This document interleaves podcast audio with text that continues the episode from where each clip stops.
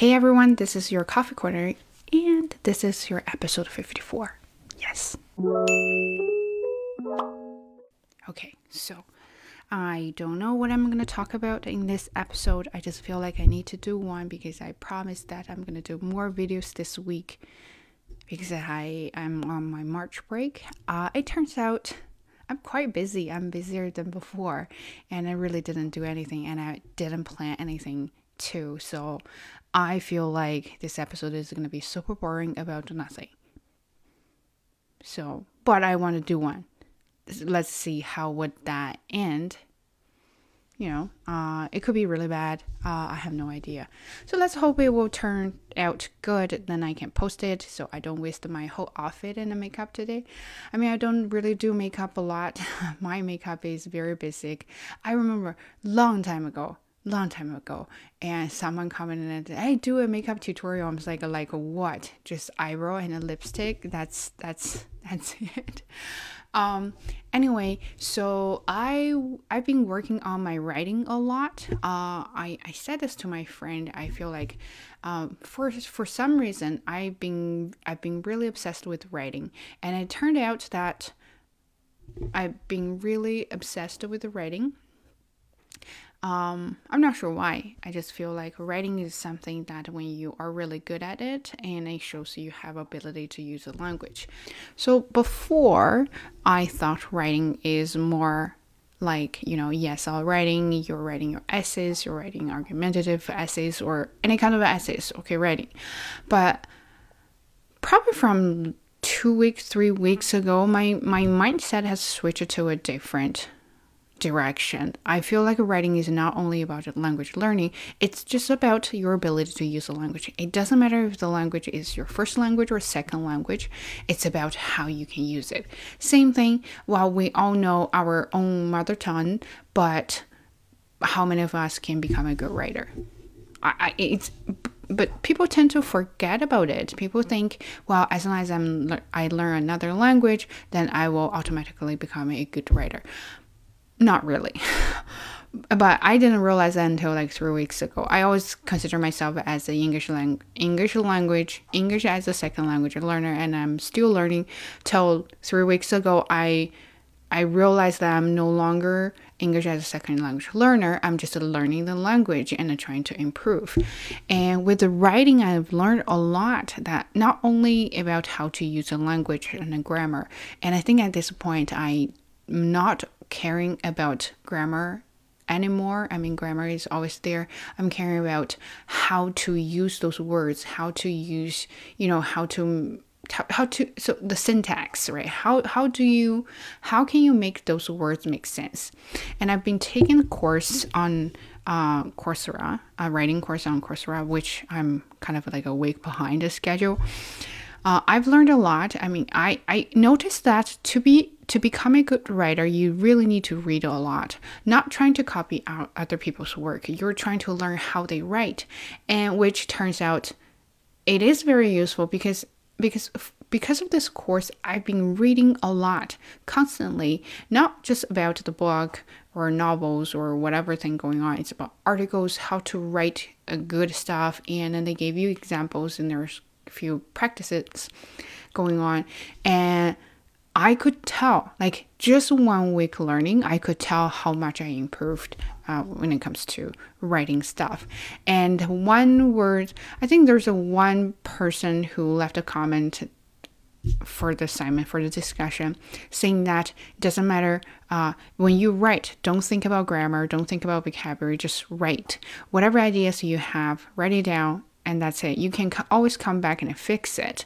If you keep thinking about oh grammar. Oh voc- vocabulary or other things. It's kind of like a multitasking. I don't know how many of you are actually true multitaskers but i am not. I can only focus on one thing at a time. So for me it would be much easier to work on one thing at a time and then come back and fix other things which i've learned a lot from that comment. I started to write my de- my ideas out first. I don't care about grammar. I don't care about vocabulary. And then once I have my ideas written out there, then I started to think about uh, can I make it better? Uh, maybe I can change the wording. Maybe I can change the sequence of each word or things like that. And I actually found that makes writing a lot more effective than before. So that's what I learned from the writing course. This is one of those things I learned from the writing course. And another one is it says, you know, when you think about writing, just write. It doesn't matter how shitty it is, you just write and then keep going and come back, fix it. But I think a lot of people got stuck uh, just before you start to write because you have to think a, a lot think about a lot of things and then you feel like wow it's so overwhelming that you just can't or you just don't know where to start? So anyway so because of the course i start to just write down my ideas and learn a lot. Back to reading uh, that's another thing that made me think um, it's copy work.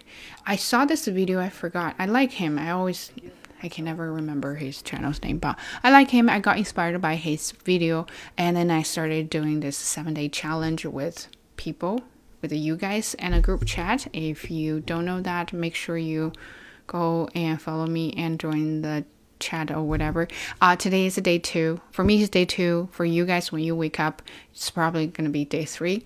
So, uh, here is how copy work works to improve your writing, not only about learning it as a second language, it's just about writing. So this guy, Seth, uh, sorry, mm, Seth Godin, uh, he writes every day. So he has his own blog, and that's where I get all those articles from. He has his blog, and he writes every day.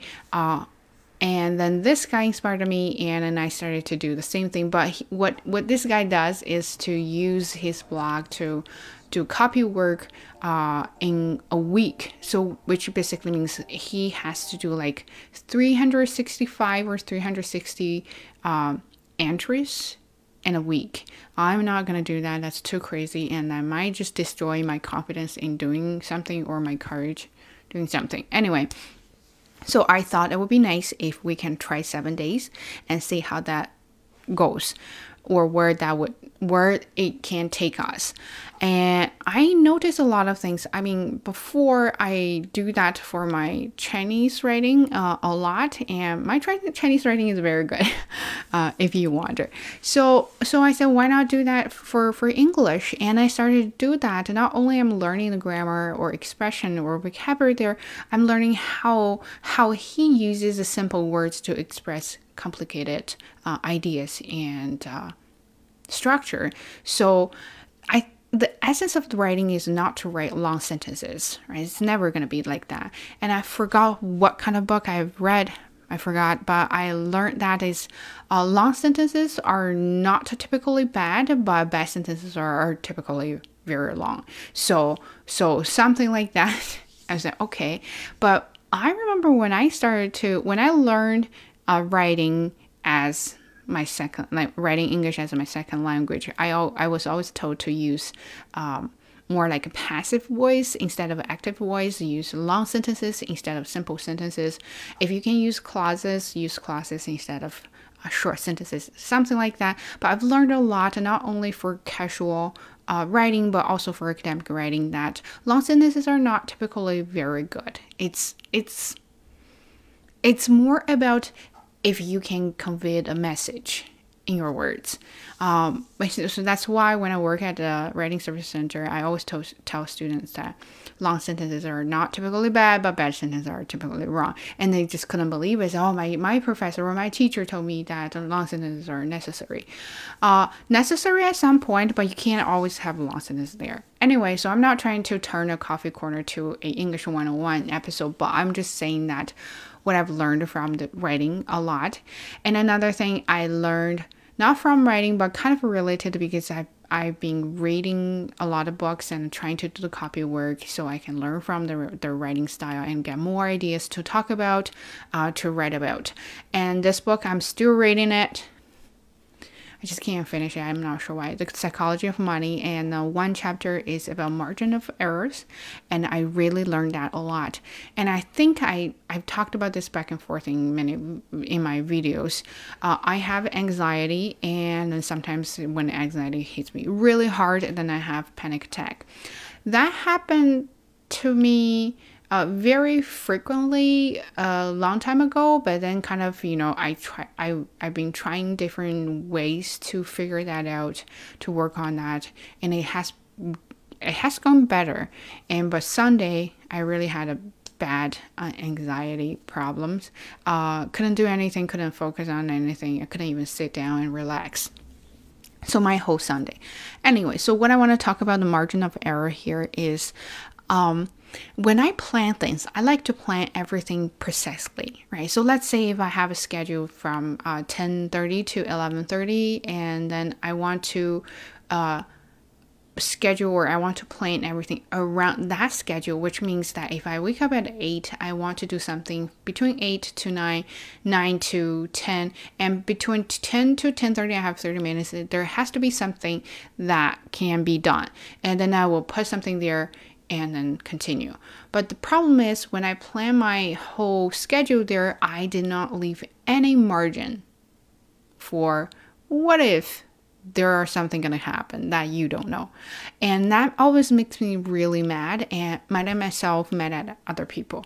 I started to think about uh, the job I did before, why I was so mad at my students at the moment and so mad at the work. I think I'm that kind of person that like when everything is well planned. Uh, I don't want to waste the time. If you can do that very efficiently, effectively, why do you have to waste the time? I feel like, I mean, of course, my time is not worth a lot of money, but again, I want my time to be used wisely. When I was doing that job, I plan everything perfectly, and I, I, I assume that's a problem. Okay, I assumed that students would just follow my instructions and follow my schedules, and then we can get everything done uh, in time. So that was my plan. But of course, you know, people are very unstable, right? So a lot of things are caused by people, and a lot of things are unpredictable and that's because people are unpredictable, right? So, and of course, then I couldn't meet my schedule, and then they screwed up my plan and a lot of things, and I started to get very upset about it, and I just couldn't.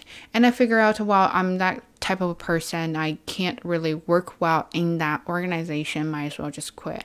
And that is why I left the job because I realized that just the whole culture and the vibe uh, we are not very uh, compatible. So that is why.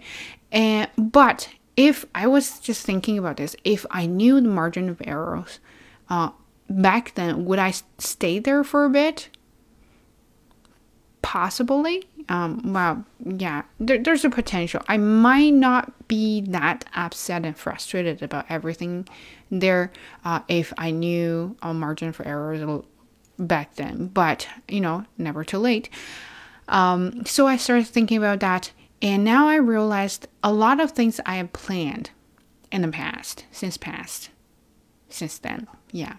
Uh, I did not leave any room for mistakes, which causes my, uh, which caused my anxiety and a panic attack because I feel like you don't need a room for mistakes. You just go as planned. As long as you plan things, everything should go smoothly, which is eh, not right.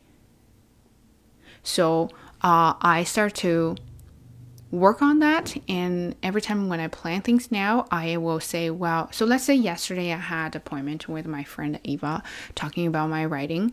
Um, i had that plan at 10.30 because that's how you book the appointment and you're supposed to do that. So that is a fixed appointment. But also, she's very nice. She booked me for the second session, which I'm not allowed to do that. But she booked me because we wanted to hang out. And then I didn't plan anything after the session because I kind of figured out if after that she wanted to chat about something else.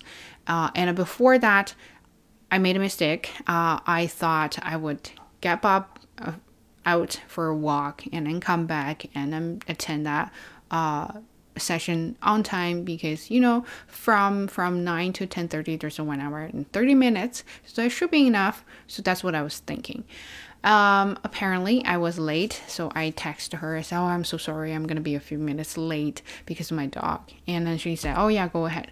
So I talked him, and yesterday everything is yet everything was melting and muddy, and of course Bob ran crazy. Came back with like a full full body covered by mud. And it took me almost 30 minutes to clean him up. So that is why i was late for the meeting and i kind of felt frustrated about myself not planning wisely. Anyway so she was nice and then we started talking about uh, the writing and started to chat about things. As my plan uh, as i planned we were supposed to focus on that and get everything done right? But didn't However, I had that, that kind of expectation. I I saved a whole day for that one particular task, and then I told myself, okay, even if we could not finish anything uh, within two hours, that's fine. I will have a whole day to work on it, which is a smart move. Uh, we did not because we chatted about other things and life and school, and then she asked me about my future plans, and then we really we were really chatty. When two chatty people get together you know, it's just like, hmm. Okay. So after that, I'm I was so glad I didn't plan anything and then I spent a whole afternoon working on editing and changing things and figure out the formatting and reading a lot of stuff. Try to do as much as I can and I felt happy. I know I didn't I didn't accomplish a lot during my writing sessions, but I was so happy about what I've accomplished yesterday just because I knew there were going to be something uh, that I cannot predict, which is true, and I'm happy. So that is why room of mis- room for mistakes is very important when you plan things. Think about the potential mistakes you might make, or think, think about the potential changes. Everything that is unexpected, unpredictable, that you just don't know if that's going to happen or not, consider that as part of your plan too. So, what if that doesn't happen? If you buy, let's say you want, so yesterday you plan to go out today, but today it's rainy, would you be happy or not? Probably not because it's the, the whole weather screwed up your plan, but you have your plan B, which is nice because your plan A doesn't work, you have plan B and you're not wasting time, so everything works a lot of things are like that. When you plan your investment when you plan your future careers or everything you have to think about at least as thoroughly as possible so you can figure out what if this doesn't work and then what are you going to do? Which which is funny because then i thought about the book uh, Brown talked about uh, reality check that that can bring you disappointment. Disappointment disappointment causes a bitter feeling. Bitter feeling causes negative thoughts. Negative thoughts make you feel upset right? So i was thinking reality check same thing. It's like a room for for mistakes is if you plan this thing and this thing doesn't happen do you have a backup plan? Or do you have something else and if this and that thing happened, would you still enjoy it? Would you still like it? Or would you still stay calm? Or something like that is a reality check. You plan a really nice dinner with your boyfriend, and then something happened and it couldn't go. Would you still be happy? You you bought your best friend a gift, and then you thought she would really love the gift. Uh, it turns out she didn't really like it. Would you still be happy or not? Because you know as I said, people are very unpredictable. You just can't control everything when it comes to human beings, right? So that's what I learned about room for mistakes. Anyway, so with everything going on, my writing thoughts and my appointment thoughts and uh, uh, other stuff, and I kind of figure out why well, might as well just do a video about those kind of things. And I was trying to make this video short. I have a feeling this is not short so I'm just gonna stop right here and I promise you I'll make another one about something else. Anyway, that's it. I hope you like it and say hi to Bob and see you next time. Peace out. Bye.